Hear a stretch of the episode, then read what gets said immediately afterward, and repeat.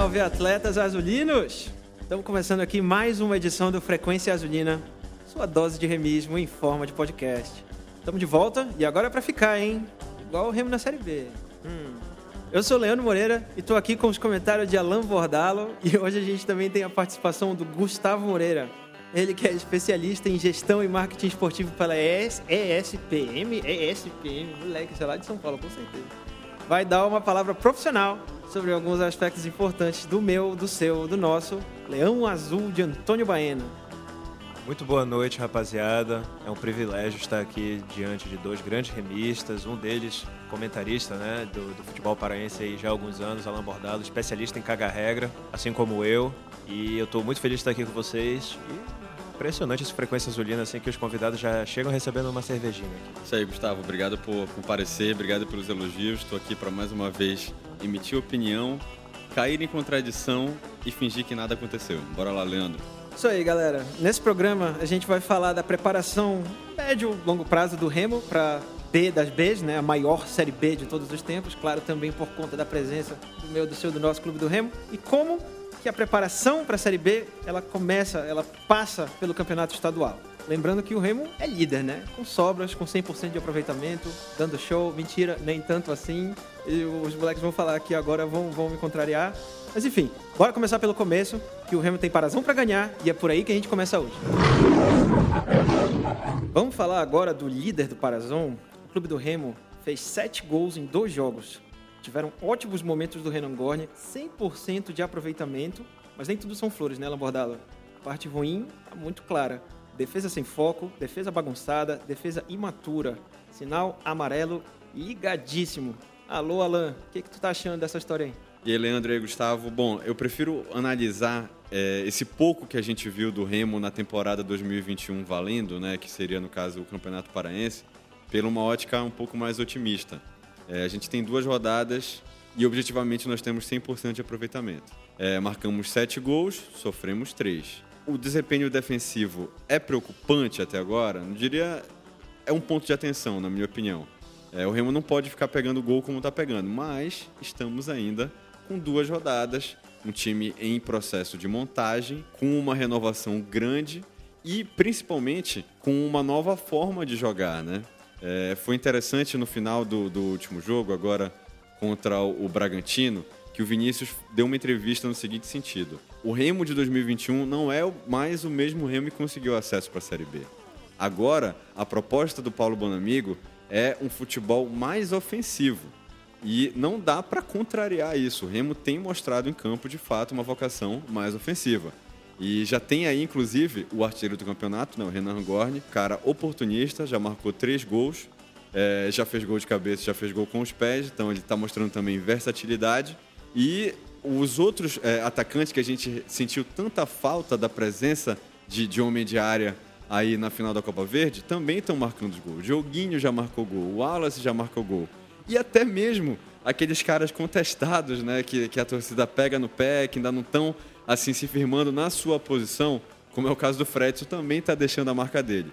É bem verdade é, que não é função dele fazer gol, a função dele é evitar. Nesse aspecto, ele continua pecando.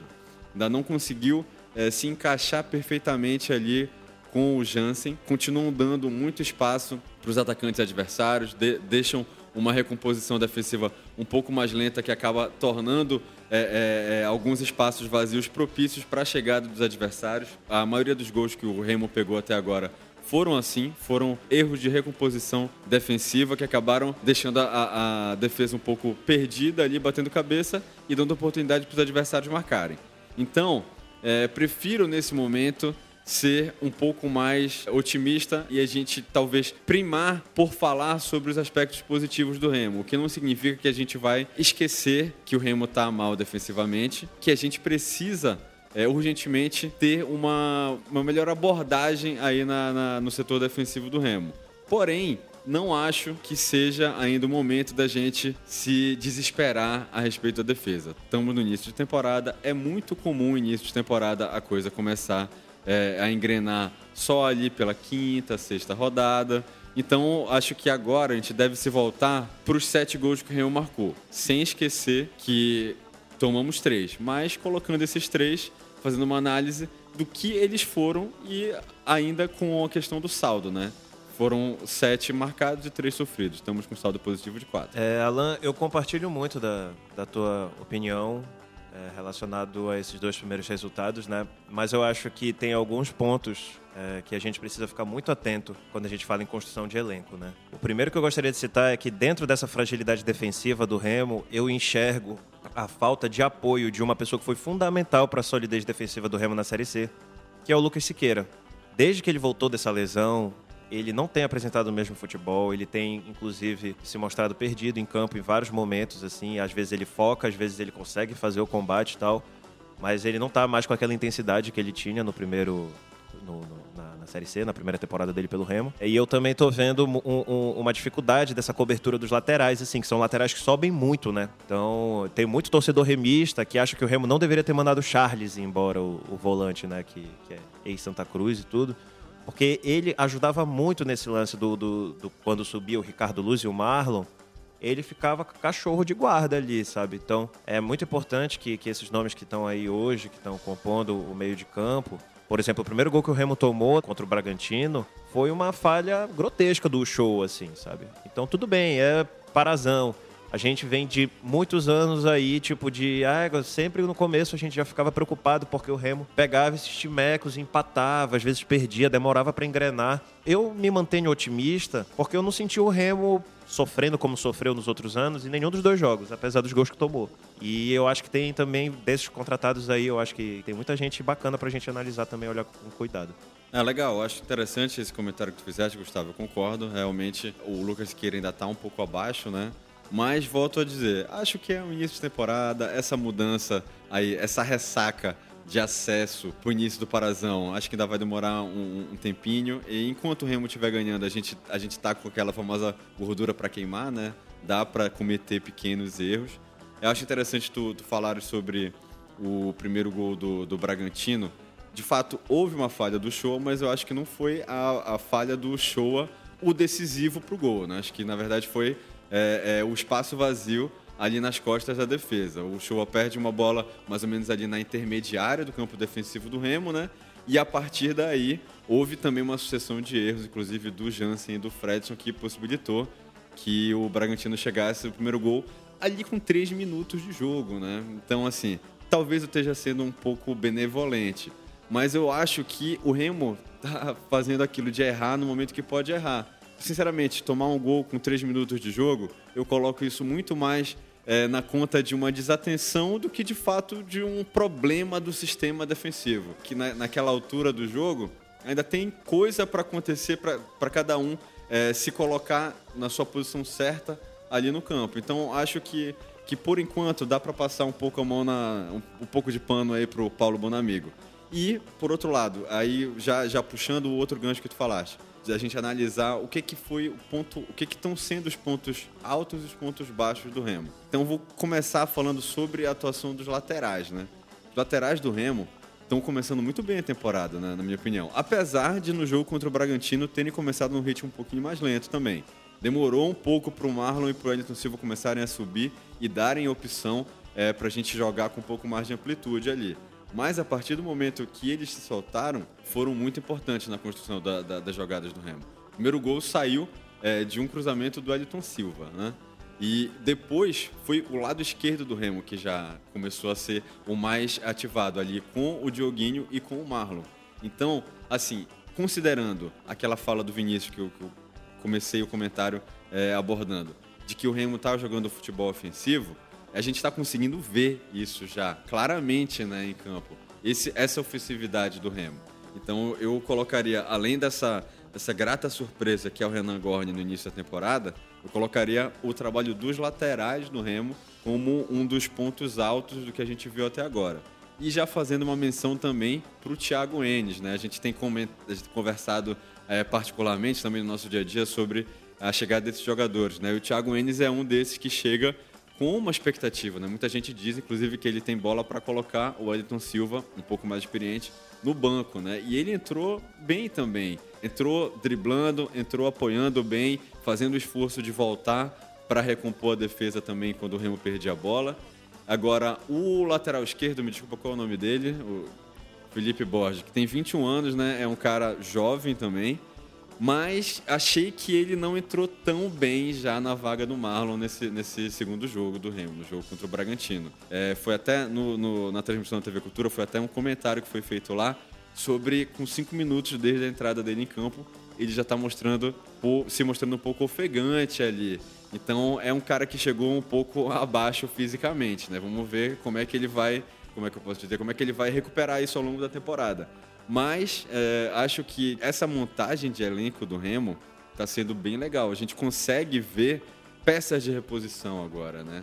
O próprio Showa chegou aí, sem citar essa falha dele, no, no geral ele tá, tá jogando bem. É, então a gente consegue enxergar no Remo uma versatilidade no elenco. É, e eu queria também, aproveitando que você está falando dessa rapaziada, eu queria falar dos dois Renans, que um estreou agora contra o Bragantino, né? O Renan Oliveira, meio de campo, que veio da Lituânia, é, e o Renan Gorni. Esses dois chegaram com muita desconfiança da torcida.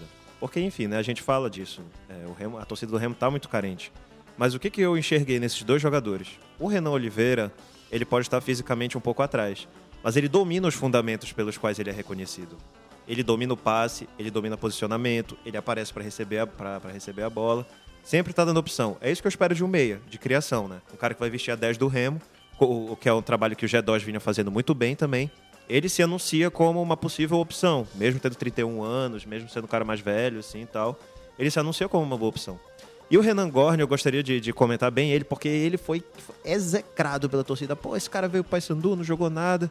Tal, caramba, o cara é novo, acabou de fazer a melhor temporada da carreira dele, que é a mesma situação do Thiago Enes pelo confiança. Eu acho que o cruzamento que o Wellington Silva deu para ele, o Wellington Silva também ele é muito bom de fundamento, ele é bom de cruzamento. Só não é muito bom de pênalti. É, de vez em quando ele tem uns lampejos assim que ele sequela e parece que ele é um jogador amador, mas a maior parte do tempo ele tá ali bem, né? E tu vê a diferença que faz, pô. Eu acho que o Renan Gorni, ele já provou nesses dois jogos que ele tem um quê de centroavante que o Salatiel não tinha, por exemplo. E o Salatiel ele queria um salário altíssimo, pô e já é um jogador mais velho, já é um jogador mais rodado. Então, é, parece, me parece que não ter fechado com o Salatiel para trazer o Renan Gorni, agora tem o Carius também, que, é, que tá chegando, ainda não jogou, mas que também gera uma expectativa. Eu acho que o Remo, ele tá indo muito bem nessa formação de elenco mesmo, assim, cara. Os caras estão tão respondendo. Então, eu tô muito confortável também, falando da parte otimista da coisa, né, que eu falei muito mal da zaga, eu, eu vejo o Remo com para esse parazão tranquilo. Eu, muito tranquilo. Eu queria até falar, é, a gente já viu no Twitter, logo depois desse jogo, né, gente falando que já não sente mais saudade do Salatiel, né? O Salatiel que a gente achou que a gente é, seria uma perda quase irreparável, né? Porque teve também o, o, envolvimento afetivo com o cara no final, pô, fez gols importantíssimos, né? Então, a música dele era maravilhosa, pô. Sal. É, sal, é verdade. Salatiel, pô. É, agora, sobre o Renan Gorni também, pra gente fechar um pouco esse assunto o Gorni chegou para ser um reserva do Cariús. E o Cariús deve estar tá um pouco incomodado com o que ele viu aí, né? Porque, assim, vai ter que suar para tirar o Gorni da titularidade. O cara chegou, marcou três gols em dois jogos. Tá sendo uma opção, tá sendo a referência. Os caras buscam ele ali. Ele tem é, o fundamento bom também para finalizar, tanto de cabeça como com os pés. Então, é, é, é isso. É, temos opções. Isso é, é realmente faz quanto tempo que a gente não tem um início de temporada que a gente olha para as opções em campo e no banco de reserva a gente pensa, não, esses caras aí conseguem mudar um jogo. Pois é, amigos, eu concordo muito, pessoalmente, eu, Leandro, torcedor, concordo muito com o Alan Bordalo e com o Gustavo nos comentários deles. Eu acho que a gente está vivendo esse momento de temporada mesmo. É normal começar patinando, digamos assim, né? A gente viu a, a defesa do Remo agindo de uma forma muito questionável, né? É, em algumas situações de gol ou mesmo de recomposição defensiva e tudo. Acredito que é o momento mesmo de estar tá alinhando tudo isso, como que o time inteiro vai jogar, qual é o papel da defesa nisso. No entanto, nesse mesmo momento de início de temporada que a gente está vivendo, que está tranquilo para o Remo seguir no Parazão dessa forma, a gente também tem um jogo decisivo pela frente, né? A gente está falando aqui agora de Copa do Brasil. O Remo vai jogar contra o Esportivo, que é um time lá de Bento Gonçalves, Rio Grande do Sul, um time pequeno. Provavelmente tem o nível dos times do Parazão, que estão dando dor de cabeça para a defesa do Remo. Onde que eu quero chegar com isso? Nós pegamos vários gols e tomamos pressão de times como o Gavião KTG, que é um time que acabou de subir da segundinha.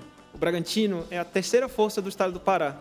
O Remo é um time que tem desafios muito maiores pela frente. E tem esse desafio agora de passar da primeira fase da Copa do Brasil. Lembrando que o Remo vai jogar essa primeira fase da Copa do Brasil já porque perdeu a final da Copa Verde, que garantiria o Remo entrar na terceira fase da Copa do Brasil. Então, sim, é o momento da defesa estar tá se acertando, de errar para corrigir. No entanto, também é o momento de decidir, de avançar nas competições, de buscar os objetivos. Como que a gente vai se virar nesse momento diante dessa situação, Alan Bordalo e Gustavo Moreira? Bom, eu acho que tem duas opções para a gente conseguir sair é, vitorioso desse primeiro confronto na Copa do Brasil. A primeira seria mudar a forma de jogar, colocar um esquema que privilegie o defensivo. Que, por exemplo, a gente está começando a temporada com meias, então de repente colocar dois volantes de mais marcação para ajudar na recomposição defensiva e dar um suporte maior para essa dupla de zaga, Fredson e Rafael Jansen. De repente, testar alguém que esteja na zaga reserva, para dar uma mudada, alguém que esteja querendo mostrar serviço para o Bonamigo agora. Essa seria uma, uma opção. A segunda é a gente confiar no futebol ofensivo. A gente confiar que a gente vai pegar o esportivo lá e vai meter um monte de gol e tomar menos do que a gente está metendo. Eu acho que assim, a gente tem hoje, diferente das últimas temporadas em que a Copa do Brasil foi um estorvo na nossa vida, que a gente ia pegar Serra do Espírito Santo e pegava porrada, perdemos vaga na Copa do Brasil para times completamente inexpressivos. Hoje é inadmissível o Remo não se classificar na Copa do Brasil. Então, vejo, na minha opinião, a gente tem duas estratégias. Acredito que o Bonamigo vai usar um pouco das duas. Eu acho que ele vai entrar um pouquinho mais retrancado, justamente para não ser surpreendido, principalmente nos minutos iniciais. A gente, os gols que o Remo pegou agora, vamos fazer um leve apanhado. O primeiro gol contra o Gavião KTG veio no primeiro minuto do segundo tempo. Então, bobeira de defesa, falha de posicionamento. E o primeiro gol do, do Bragantino veio com três minutos do primeiro tempo. Então, e o segundo gol veio com 48 e meio no final do jogo. Então, assim, eu posso estar sendo benevolente, mas eu acredito esses três gols que foram tomados, o Remo muito mais a uma bobeira, a um desligamento do jogo do que realmente um, uma falha crônica que não, não possa ser ajustada para esse confronto. Aí nós vamos discordar, meu amigo Alan Bordalo. Eu acredito que Fredson e Rafael Jansen, apesar de terem uma história bonita com a camisa do, do Remo, apesar de terem. É, o Fredson foi fundamental na campanha para subir da Série D, né? E o Jansen sempre, sempre se manteve como uma das principais opções, tanto para zaga quanto para lateral. Eu acredito que eles têm falhas muito, muito recorrentes, assim. O Lucas Siqueira e o Charles salvavam a vida desses rapazes eu entendo, eu, assim, eu vou.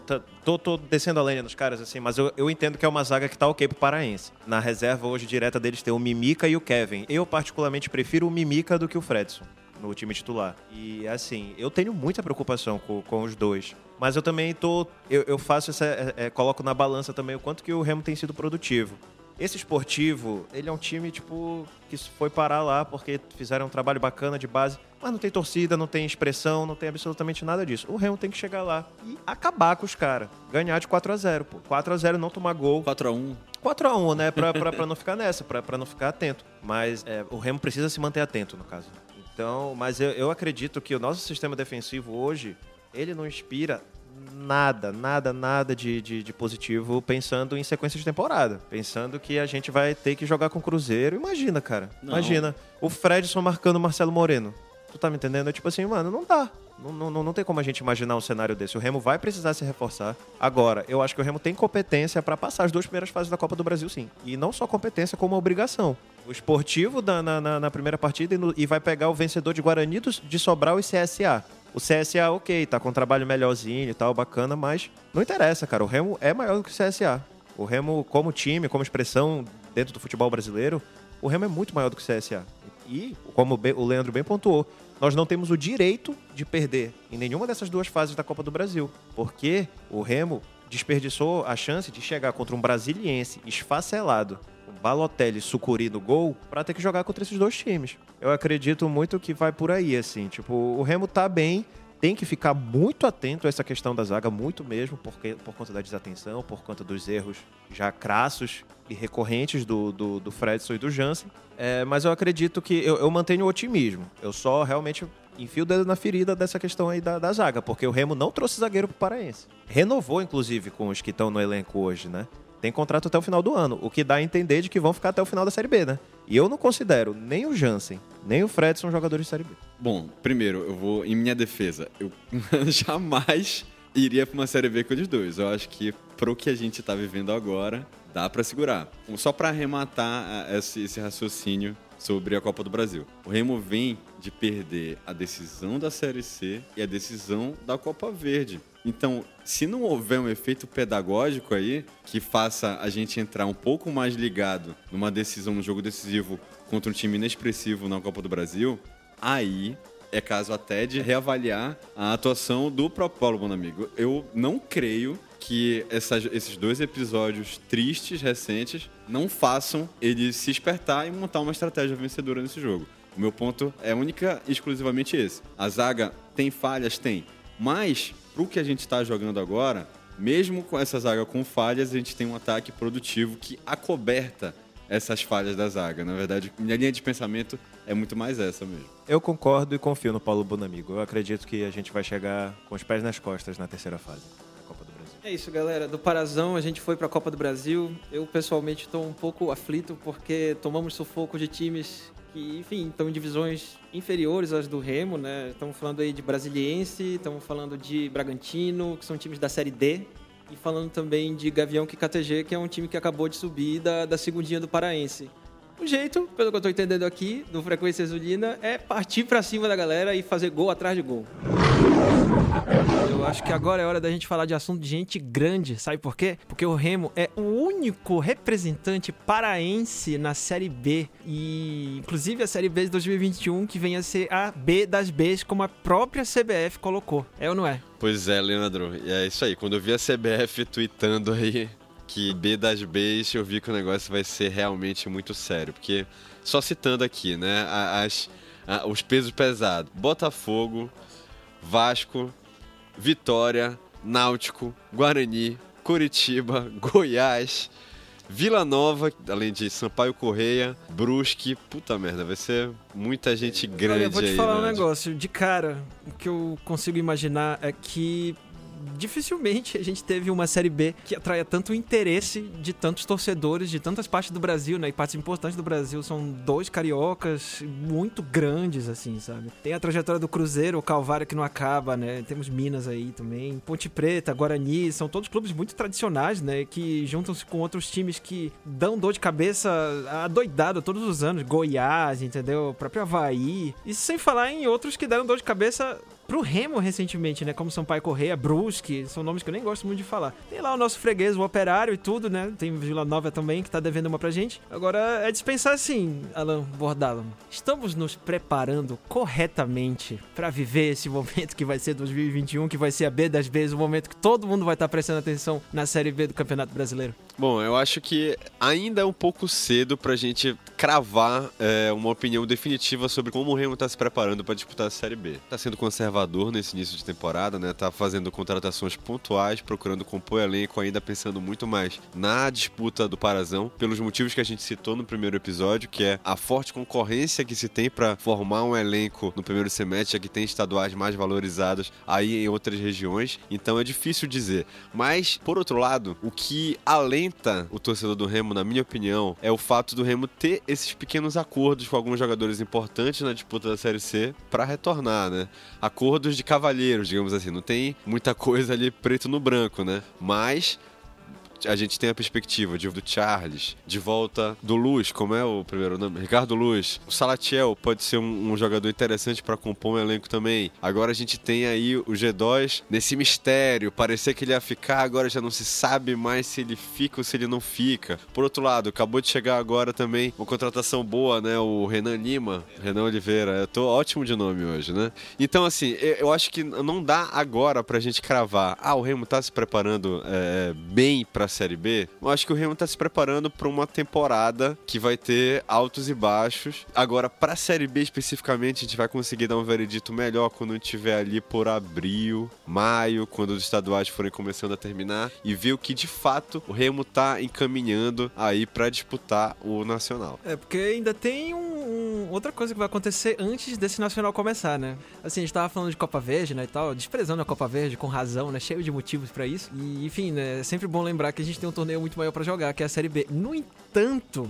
no dia 28 o Remo estreia no Parazão e esse é o momento atual que a gente vive, né? O Remo que a gente tem hoje não é o Remo que a gente tem amanhã. Então, vamos falar sobre isso, sobre esse momento que, que a gente tem pela frente agora. Vai ser um calvário, a gente tá com o time pro Parazão, sei lá, esse time inspira mais do que o time da Copa Verde inspirava, de certa forma. O time não mudou tanto, mas a postura muda um pouco. É outro torneio, outra importância. O que, que vocês acham disso? Alan Bordalo e Gustavo Moreira, que continua aqui com a gente para dar outros pitacos e outras cagações de regra malucas. Então, Leandro, eu acho que, assim, diferente do Alan, eu tenho uma leitura de que o Remo tá fazendo muito bem o seu papel nesse momento agora. Eu acho que o Remo desvalorizou a Copa Verde, porque grandes nomes do time foram embora antes da disputa para se juntar a plantéis em São Paulo para já se preparar para a disputa do Paulista. É, mas faltou sim pro Remo ser campeão um Salatiel, um homem gol que não teve. Agora, em contrapartida, qual é a postura oficial da diretoria do Clube do Remo? Manter a austeridade do time, manter a parada rodando bacana, salário em dia e tal, e para isso eles entendem que tem um número mágico pro paraense, que é 500 mil reais de, de folha mensal que era a reza a lenda, era a folha do Clube do Remo né, no final da Série C. Reza a lenda também de que esse furo foi amplamente desrespeitado. Não sabemos e oficialmente a gente sabe que o time terminou custando 500 mil reais e que ele custaria 500 mil reais no Parazão também. Eu acho que essa é uma excelente forma de começar o ano. Sabendo que tem receita lá na frente, vai vir dinheiro de, de, série, de CBF por disputar a Série B, vai vir dinheiro do, do, do Premier, assim e tal. O Remo, ele tá no momento de construir dívida. Fazer uma dívidazinha ali e tal, enquanto enquanto segue pagando a, a, as, as que tem, que tem feito trabalho muito bom. Eu sou fã da gestão do Fábio Bentes nesse sentido, porque só do Remo tá pagando em dia eu já acho isso incrível. É verdade. É austeridade, pô. É austeridade demais. O clube do Remo tem. Eu acho que. É porque, porque vai fazer dívida. Mas é, mas a austeridade prevê segurança para construção de dívida, pô. Pois é, o Dan tá soprando aqui no meu ouvido que, que ah, é para ser austero ou é para construir dívida. O momento do Remo, ele exige que o Remo se prepare para uma competição duríssima. Acabamos de falar aqui, mencionamos seis campeões nacionais, mencionamos rivais regionais, mencionamos times de relevância. O clube do Remo vai jogar a Série B mais difícil dos últimos tempos. Talvez a maior de todos os tempos, desde que ela tem esse formato. Então, eu acho que só de começar sem contratar esses jogadores ganhando esse salário de barbaridade assim e tal, ver que o perfil do jogadores que está sendo buscado. Inclusive, já faço aqui também um elogio à escolha pelo diretor de futebol executivo, o Thiago Alves, que é um cara que no Boa Vista montou bons times, mesclando jovens valores com jogadores experientes, conseguiu revender eles, transformou o Boa Vista num caso de sucesso comercial de compra e venda de jogadores e ainda tem é, presença ativa na CBF, o que sempre foi algo que a torcida do Remo cobrou do clube, que é essa capacidade de nos bastidores ter voz. Sempre, ah, time do Sul, fala lá com os caras e o Remo sai, sai, sai perdendo nisso. É importante ter um cara desse no, no nosso corpo técnico, assim, sabe? É o cara que tá mandando no nosso futebol. O, o, que eu queria comentar é que tu, quando tu fala sobre o Remo, tá na posição de fazer dívida. Não é porque vamos gastar. É porque sabe que vai entrar, né? Então, tipo, você está fazendo uma previsão, né? Existe, assim, uma gestão de fato do recurso que o Remo vai ter durante a temporada. Então, beleza, como a gente tem receita prevista para entrar, é ok a gente gastar um pouquinho mais, abrir a mão com inteligência. É uma questão de agir com sabedoria, né? É uma coisa que a gente não tinha nas gestões anteriores do Remo. As coisas eram feitas, assim, dane-se o dia de amanhã, entendeu? O que a gente precisa aqui é resolver esse de hoje e uma ação completamente impensada que às vezes mudava o rumo do clube e para longe dos seus objetivos, né? A médio, longo prazo, né? E, enfim, no nível de comprometer o Remo por vários anos, né? Contratações esdrúxulas às vezes que geraram problemas judiciais, bloqueio de renda, assim, teve várias outras. O Remo tem, tem se livrado dessas pesos mortos, digamos assim, né? Aos poucos e, e, e cara, eu pessoalmente como torcedor tenho um otimismo muito grande com, com, com a maneira que o Remo está se comportando com seu dinheiro e com seus investimentos, né? Com suas atitudes e com seu planejamento de modo geral. No fim das contas, tudo aponta para o mesmo lugar. Exatamente. E eu acho que assim, apesar da emoção da torcida, e vou aqui abrir um parêntese, a nossa torcida está muito carente, está muito emocionada. De novo, a gente figura aí em um papel de protagonismo no cenário brasileiro. Só de estar jogando a Série B, isso já é estar jogando contra grandes times, com grandes orçamentos. E eu acho que a, o, o, Fábio Bentes ele pode ser criticado por muitas coisas, mas ele tem uma marca que para mim é a principal marca do trabalho de gestão dele, que é o bom senso. O Remo hoje paga em dia, o Remo hoje é muito mais interessante do que ele era há dois, três anos atrás. E quando eu falo desse lance da, de estar tá em posição de construir essa dívida, é porque o Remo vai precisar montar um timaço, cara, para ficar na Série B, que como vocês falaram, é o principal objetivo do Remo. O fato de ser a B das Bs tira um peso das costas do Remo de fazer uma grande campanha campanha absurdo, absurdo assim. O Remo tá numa posição ótima. Ele vem de anos de ostracismo, porque nenhum time foi mais fundo que o Remo no fundo do poço do futebol brasileiro. Nenhum time de massa foi mais fundo que o Remo. E agora ele tá saindo, ele tá começando a deixar um passado nebuloso para trás. Foram, foram quantos anos de Série C? Se eu não me engano, foram sete ou cinco. Pelo, o, o, o Remo, tipo assim, saiu de ser um dos grandes times nacional para ficar passando vergonha. Tipo, nunca vamos esquecer dos comentaristas lá de Ponta Grossa falando que o Remo era, que o Remo era time pequeno, que o Operário Operário tinha a obrigação de ganhar do Remo. Mesma coisa agora os caras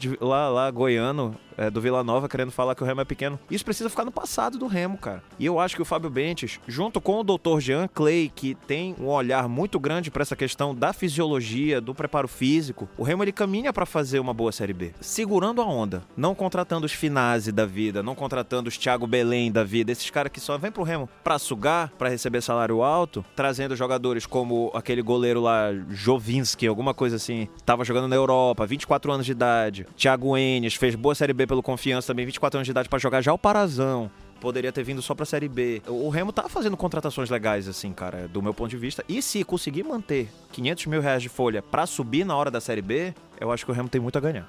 É, pois é, foram cinco anos de Série C aí, né? E já que tu falaste aí, Gustavo, duas vezes o nome do Finazzi, eu queria contar um caos aí da época que eu era repórter e cobria o dia a dia do Remo, né, como setorista aí no jornal impresso aqui da cidade. É, o Finazzi saiu recebendo duas vezes do Remo, porque o Remo não tinha um recibo do Finazzi. Então o Remo, quando o Remo dispensou o Finazzi, digamos, não vou, não vou lembrar a quantia exata, mas o Remo, digamos, pagou 80 mil pro Finazzi. E como o Remo não documentou pagamento, o Finazzi foi e judicialmente ganhou o direito de receber novamente a quantia. Então também, obviamente, tem tem o, o desvio de caráter aí do, do, indivíduo, né? Mas olha o nível de amadorismo que o Remo se meteu durante os últimos anos, né? É, é, é um negócio assustador. A gente fica até se perguntando como a gente sobreviveu. E aí, créditos de novo pra torcida.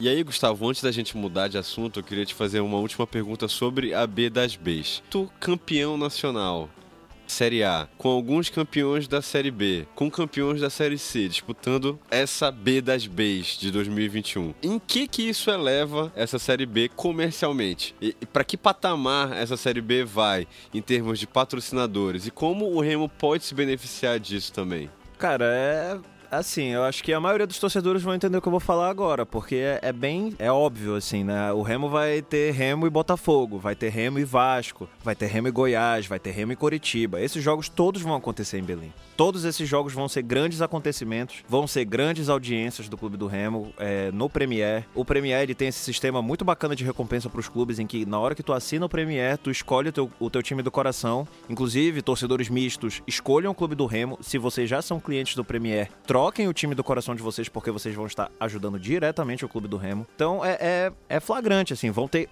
vários grandes jogos. Eu acabei de citar alguns. Isso para não citar o Remy Brusque, que vai que para a torcida vai ser uma revanche. Isso para não citar Remo e Vila Nova, que o Remo vai querer a torcida tá engasgada, né? Pô, tomou de 5 a 1 numa circunstância absurda, o né? O time tava sem elenco, né, por causa do Covid. Aí. Então eu acho que, fora os grandes jogos que já são assim, a gente já olha pro, pra tabela, assim, a gente vê, caramba, o Remo vai jogar grandes jogos assim e tal. Fora isso, ainda tem essas micro revanches, assim, né? Que é Brusque, que é Sampaio Correia, por exemplo, que eu acho que todo torcedor do Remo, eu particularmente fiquei engasgado quando eu vi o Sampaio subindo e o Remo ficando na C, cara. O Remo é maior do que o Sampaio Correia e ponto. E, o, e os caras estão na B. Estruturados. E estruturados. Inclusive, eu acho que o Remo deveria mirar no Sampaio Correia, que fez uma primeira temporada ok, ficou na primeira na, na, na Série B e agora ficou brigando pra, pelo acesso, pô. Sampaio terminou em, em, sexto lugar, ou quinto. Então, o patrocínio vai ser mais caro. Eu acho que é muito importante que a diretoria tenha uma atenção grande em saber fazer a valoração dos seus espaços comerciais, assim. O patrocínio master do Remo, ele custa muito caro e é, eu não sei se a diretoria, é, eu posso estar falando assim da, da forma mais é, é ignorante possível, mas para a quantidade de camisa que o Remo vende, para a quantidade de, de gente que vai estar tá assistindo os jogos do clube do Remo, porque enfim, agora o Remo na Série B, pô. Quem não assiste o Remo vai assistir agora. Quem não viu Remo e, e, e Botafogo da Paraíba vai assistir Remo e Cruzeiro, vai assistir Remo e Botafogo. Isso vai trazer uma autoestima muito grande pro remista. Então o, Remo, o remista vai consumir mais produtos do clube do Remo. Foi o, o que eu até pontuei assim para alguns amigos torcedores que agora que o Remo subiu, eu já pagava o Dazon, eu já comprava camisa todo ano, mas agora eu vou comprar tudo, porque o que eu, eu quero que o time fique lá. Eu confio na diretoria, eu confio em todo mundo. Então, tipo assim, eu como remista vou dedicar boa parte do meu orçamento a gastar dinheiro com o Remo. E eu acho que é isso que a torcida do Remo, é esse espírito que a torcida do Remo precisa aproveitar que não vai ser qualquer série B, vai ser a série B das série Bs.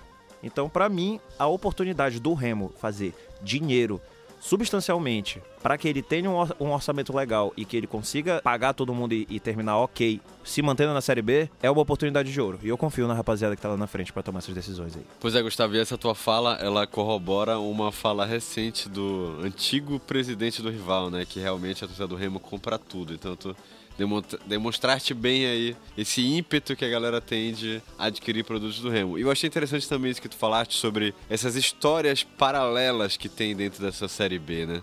Porque como tu citaste, o Remo tem que encontrar o Vila Nova mordido. Tem o Sampaio Correia, que é um rival histórico. Tem o Operário, que a gente subiu da D para C em cima do, do Operário. Tem o Curitiba, que a gente já fez jogos também épicos contra o Curitiba. Dentro dessa mesma Série B, tem o Vasco e o Botafogo se enfrentando. Tem o Vasco Curitiba, tem o Botafogo contra o Remo também, que a última B que o Remo jogou, o Remo ganhou do Botafogo. Então é, uma Série B que vai ser bem sortida nesse, nesse sentido aí, né? O Botafogo, inclusive, é um freguês histórico do Remo, assim, né? O Remo, na Copa João Avelange ali, né, ganhou com um golaço de falta do Velber. Quando jogou a Série B, o Botafogo pela primeira vez em 2003 perdeu pro Remo em casa, 3 a 2 Eu acho que o Remo tem, tem, tem bons históricos aí. Te garanto que o Remo tem mais torcida do que o Botafogo. Se quiser comparar as médias de público aí nos Brasileirões dos últimos anos. Se eu falar de média, aí vai ficar difícil. Vai ficar difícil. Bom, mas é o seguinte, vamos entrar agora no último assunto desse episódio do Frequência Azulina, galera. É, o tempo é bom, mas o tempo é curto. Então é o seguinte, vamos direto ao ponto. Vamos voltar a falar de Parazão um pouco. Vamos, vamos falar de dois assuntos importantes no, no mesmo assunto: Parazão e a base azulina. A base azulina, a gente inclusive falou sobre ela no último episódio, né? É, sobre alguns nomes que estavam despontando, sobre a tradição do Remo de revelar talentos, né? A gente tem jogadores do Remo que surgiram no Remo, então, em outros lugares brilhando e tal. E a gente tem aí uma safra considerável aí da, da base, né? Que, que tem participado dos últimos jogos do Remo. Falando tudo isso para chegar na pergunta final: o Parazão é o momento da base do Remo brilhar, qual que é a melhor postura para o Remo nesse campeonato? Tem algum jeito, a gente no caso, o Remo, né, é, valorizar a base e mesclar o pessoal que já chegou pensando em Série B e tudo? Como, qual que é a melhor forma do Remo agir com a base, jogar a base para o campo agora, nesse momento? Bom, na minha opinião, agora o Remo tem a oportunidade de utilizar a base de uma maneira um pouco mais sábia, né? Porque o que a gente tem visto na história recente do Remo é o Remo queimar a base é o Remo apelar para a base quando precisa fazer algum milagre. E aí a gente vai e joga o moleque no fogo e diante de um mangueirão lotado em que o moleque da base pega e dá três passes errados e a torcida cai matando. Então esse ano eu espero da, da, da diretoria do Remo, espero do, do Paulo Bonamigo, e ele tem demonstrado isso, uma, uma sabedoria a utilizar a base, sabe? Valorizar esses ativos que é o que o Remo tem de melhor. A gente falou no, no primeiro episódio sobre essa tradição que o Remo tem de formar jogador. Então, esse ano, com um pouco mais de tranquilidade, tendo uma temporada como há muito tempo a gente não tinha pela frente, vamos valorizar. Não podemos, mais uma vez, desperdiçar os talentos que a gente forma aí. E a gente tem bons jogadores para continuidade dessa temporada. Tem o Pingo, que é um volante que compõe bem o elenco. Tem o Kevin, que está voltando agora, que é um zagueiro que também pode ser bom para compor esse elenco. Tem o Thiago Miranda, meia, que é uma posição que a gente está carente ainda, deve ser bastante utilizado aí nesse início de temporada. Infelizmente, ao que parece, a gente está perdendo o Hélio, né? Parece que não volta. Acho que vai ser uma perda é, muito sentida para o Remo nessa temporada, porque é um jogador que mostrou muito valor durante a disputa da Série C. Os jogos finais, a reta final da Copa Verde, foi um jogador também que teve muito presente ali. Mas tem outros garotos, tem o Laílson, que se for trabalhado, pode dar um trabalho aí também para os adversários. É um cara que precisa melhorar um pouco essa finalização dele. Mas tem uma, uma certa desenvoltura. É, eu acho, sempre defendi que o Campeonato Paraense deveria ser disputado pelo Remo, privilegiando a base mais de uma maneira que tu, tu dê conforto para esse jogador atuar. Não pode ser simplesmente atirado aí aos leões aí da, da, arquibancada que não são muito pacientes, né? A gente sabe que a torcida do Remo é fantástica, mas não é uma galera muito paciente. É uma torcida fantástica, mas também é uma torcida exigente, né? E convenhamos, né, Lambordalo, a torcida do Remo merece o melhor. Essa é a grande verdade do, do, do futebol paraense hoje em dia, é ou não é? Tem demonstrado há muitos anos, está segurando a peteca do Remo há muitos anos a torcida do Remo e deve... a gente torce para que nessa temporada seja uma temporada mais tranquila para essa torcida, né? O que, que, tu acha, Gustavo? Pois é, assim, primeiro eu gostaria, primeiro eu gostaria de falar assim que a torcida do Remo, ela é responsável por o Remo não ter acabado. Sim, fato. O Parazão, ele vai ser um belíssimo laboratório para o Remo, porque o que se anuncia justamente é que esses seis jogadores que já chegaram aí agora e aparentemente vão chegar mais, tem o Edson Carius, que, que já foi anunciado, já Carius. tá em Belém, Carius, né? Não sei nem como é que fala o nome do cara. Cairus. Cairus. Cairus. Né? Tem esse Renan Oliveira, tem goleiro, tem dois laterais direito aí. São o, o perfil dos jogadores é jogadores jovens, jogadores que tipo foram promissores. O Thiago Enes, por exemplo, ele foi um cara que ele é o cara que tem 24 anos de idade e acabou de fazer a melhor temporada da carreira dele. Mesma coisa esse Renan Gorni, esses caras do confiança aí. Eu achei que foram ótimas contratações do Remo. Eu vi que muita gente reclamou porque, ah, jogou onde, jogou não sei o quê. Cara, é ótimo que o Remo esteja fazendo essas apostas pro Parazão. É maravilhoso. Sobre a base, é uma tristeza tremenda pro Remo perder o Hélio. Tremenda, tremenda, tremenda. E eu espero que a gente nunca mais passe por isso, cara. O Hélio é uma joia. O Hélio é um cara que, tipo assim, largou o Remo para ir jogar na segunda divisão do Campeonato Paraense, cara. Paranaense, desculpa, perdão. No Adures, um time de empresário, assim. O empresário dele foi lá, falou mó besteira no ouvido do cara, o cara foi para lá, entendeu? Achando, e, achando que ele tá mais próximo dos grandes centros e tal. Cara, nenhum time pequeno de São Paulo, do Paraná, de Santa Catarina, onde quer que esses caras vão jogar, da projeção que o Remo dá a nível nacional. E ele foi para lá mesmo assim. E eu acho que isso daí, na realidade, cara, é muito do momento que o Remo tá. O Remo passou anos parado no tempo, né, cara? A gente citou aí causos que se repetiram anos e anos, assim. Quantas vezes o Remo não passou várias vergonhas aí com, com o jogador e tudo mais. Hoje a realidade é outra. E eu acho que esse negócio de aproveitar a base, apesar de fundamental pro Remo, é algo que talvez ele custe um pouquinho mais de, de tempo Tempo é recurso, né? E eu acho que o Remo ele vai, vai custar tempo pro Remo entender como trabalhar isso da melhor forma. Como conseguir dar bons contratos pros seus jogadores, como conseguir fazer com que seja interessante para eles ficarem aqui. Apesar do Remo nunca ter deixado de formar jogador, né? O Rony jogou Série D e tá aí, campeão da Libertadores. Então, o Parazão, a Copa Verde, são ótimos momentos para a gente testar esses jogadores em condições de competição como é que a gente vai botar esses caras pra, jogar uma Série B, assim, tal? Já com uma experiência de parazão de Copa Verde. Então, ao, ao, longo dos anos, pode ser um excelente método do Remo de treinar os seus jogadores para estarem aptos a jogarem a Série B. Pra gente não ter mais que ver o Rony ter, ser vendido pro Cruzeiro por uma merreca e depois de vários anos a gente entender que ele é um jogador de muitos milhões de reais. Esses muitos milhões de reais que o Rony movimenta em torno dele precisam ficar no Remo. Como é que a gente vai fazer isso acontecer?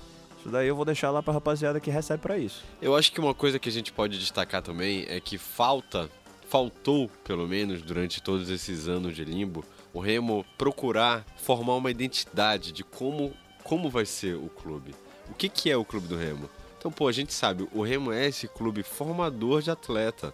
É, precisa que nesse ano que a gente tem que tem uma conjuntura favorável, precisa trabalhar o futebol do Remo a partir de um conceito. E isso daí, na minha opinião, se reflete até na maneira como o Remo vai para o mercado buscar atletas, sabe?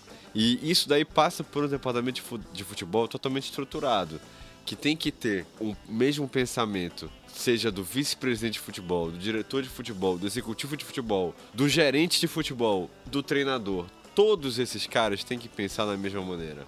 Então o Remo precisa valorizar bem a sua base e quando fosse lançar o mercado, o Remo precisa saber o que está procurando. O treinador do Remo precisa ser um cara que tenha uma ideia de futebol clara também. Não pode ser como a gente vê muitos clubes, inclusive da Série A, aí fazendo, né? Troca um treinador retranqueiro por um treinador mega ofensivo, um, um, treinador que gosta de trabalhar a posse de bola por um treinador que gosta de fazer ligação direta. Então, assim, falta um pouco desse entendimento de futebol, na minha opinião. Eu espero que nessa temporada o Remo corrija isso. Eu também espero, cara, mas eu vou te falar um negócio. O futebol a nível de Brasil tá completamente perdido nesse sentido, assim, né? É, é muito difícil cobrar isso do Remo, sendo que, tipo assim, o campeão brasileiro fingiu pro Brasil inteiro que, que tinha critério para escolher treinador e trouxe um assistente para ser campeão, né? Aí viu que não era bem assim, trouxeram lá o Rogério Ceni também, que por muito pouco não perdeu o título. Então, tipo assim, o, melhor time do Brasil não, não, não tem esse critério. Então, eu, eu, acho que assim, o Remo hoje, dentro da realidade dele, ele fez muito bem, trazendo um executivo competente. O Paulo Bonamigo é um treinador que tá afim de voltar a ser relevante a nível nacional. Porque a última vez que ele voltou para um time grande em Série A, ele passou vergonha, que foi com Fortaleza. Chegou lá, perdeu um monte de jogo, depois teve que vir pro Remo para jogar Série C. Mas eu acho que ele tem valor, eu acho que ele já provou isso, fez milagre, na minha opinião, com, com, com o material humano que ele tinha. E o grupo foi merecedor. Mas é muito difícil cobrar esse grau de, de proficiência assim, do Remo no, no, no mercado, né? Eu entendo, dentro desse, desse contexto que a gente está falando, realmente a conjuntura do futebol brasileiro é essa. E, e se a gente for olhar para a CBF, é assim também. Até na gestão da seleção brasileira de futebol, não existe esse, esse estilo que norteie como a gente quer jogar. É, isso daí é uma carência realmente que vai do mais alto nível do futebol brasileiro até o menor acho que, que tu pode concordar comigo que não é uma coisa difícil de, de se implementar. Então, se o Remo conseguir chegar nesse conceito do que, do que quer trabalhar no futebol esse ano, o Remo sai na frente. São coisas simples porém que demandam tempo para fazer a coisa funcionar, para fazer o ganho chegar. E aí volta para minha opinião original. O Remo tem nessa temporada que, que pensar em se manter na Série B. Então vamos pensar em se manter na Série B e formar essa identidade. Vamos utilizar essa temporada para isso? Eu acho que o momento nunca foi tão favorável como agora para que o Remo se remolde, sabe? E encontre o seu estilo aí para se, se consolidar nesse cenário do futebol nacional. Isso aí, rapaziada. Depois de esse papo extenso aí sobre tudo que o Remo tem para fazer esse ano e tem para fazer bem, né? Deus quiser aí para dar alegria para a nação azulina. Nós vamos encerrando aqui o uh, segundo, segundo episódio do Frequência Azulina. Teve a participação do Gustavo Moreira e os comentários de Alan Bordalo. Gostou, Alan? Tá do seu agrado? Ah, tá ótimo, cara. Apesar de ter configurado o nepotismo, eu achei que foi um ótimo episódio aí. Agradeço ao Gustavo por ter vindo aqui contribuir com a gente. Tornou, elevou a discussão de nível, foi muito bacana. Obrigado, Gustavo. Eu agradeço demais a oportunidade de trocar ideia aqui com dois baluartes aqui do jornalismo paraense. O Alan já mais especialista em esporte, né? Já cobriu o Paysandu, já cobriu o Remo, foi comentarista da TV Cultura, já foi aloprado em jogo do Remo, que a gente foi na arquibancada junto, que a rapaziada reconheceu ele. Eu não concordei com aquilo que tu falou e tal. Pois eu concordo muito com o Alan Bordalo, um rapaz de muito bom senso. E queria deixar uma mensagem aí ao torcedor remista. Acredite, nós nunca estivemos tão bem desde 2007. Nunca estivemos tão bem, pessoas com bom senso à frente do clube. Os caras podem errar, podem errar. Vocês podem não gostar, podem não gostar, mas entendam. O Remo nunca esteve tão perto de deixar para trás esse passado nebuloso que eu espero que a gente nunca se esqueça, para que a gente nunca retorne a ele. Isso aí, quem curtiu a participação aqui do Gustavo, fica ligado aqui no, nos próximos episódios do Frequência Azulina. A ideia é que a gente traga convidados especiais para acrescentar aqui na nossa conversa, no nosso assunto, na nossa prosa. E por hoje é só, né, galera? É isso aí. Tchau, tchau!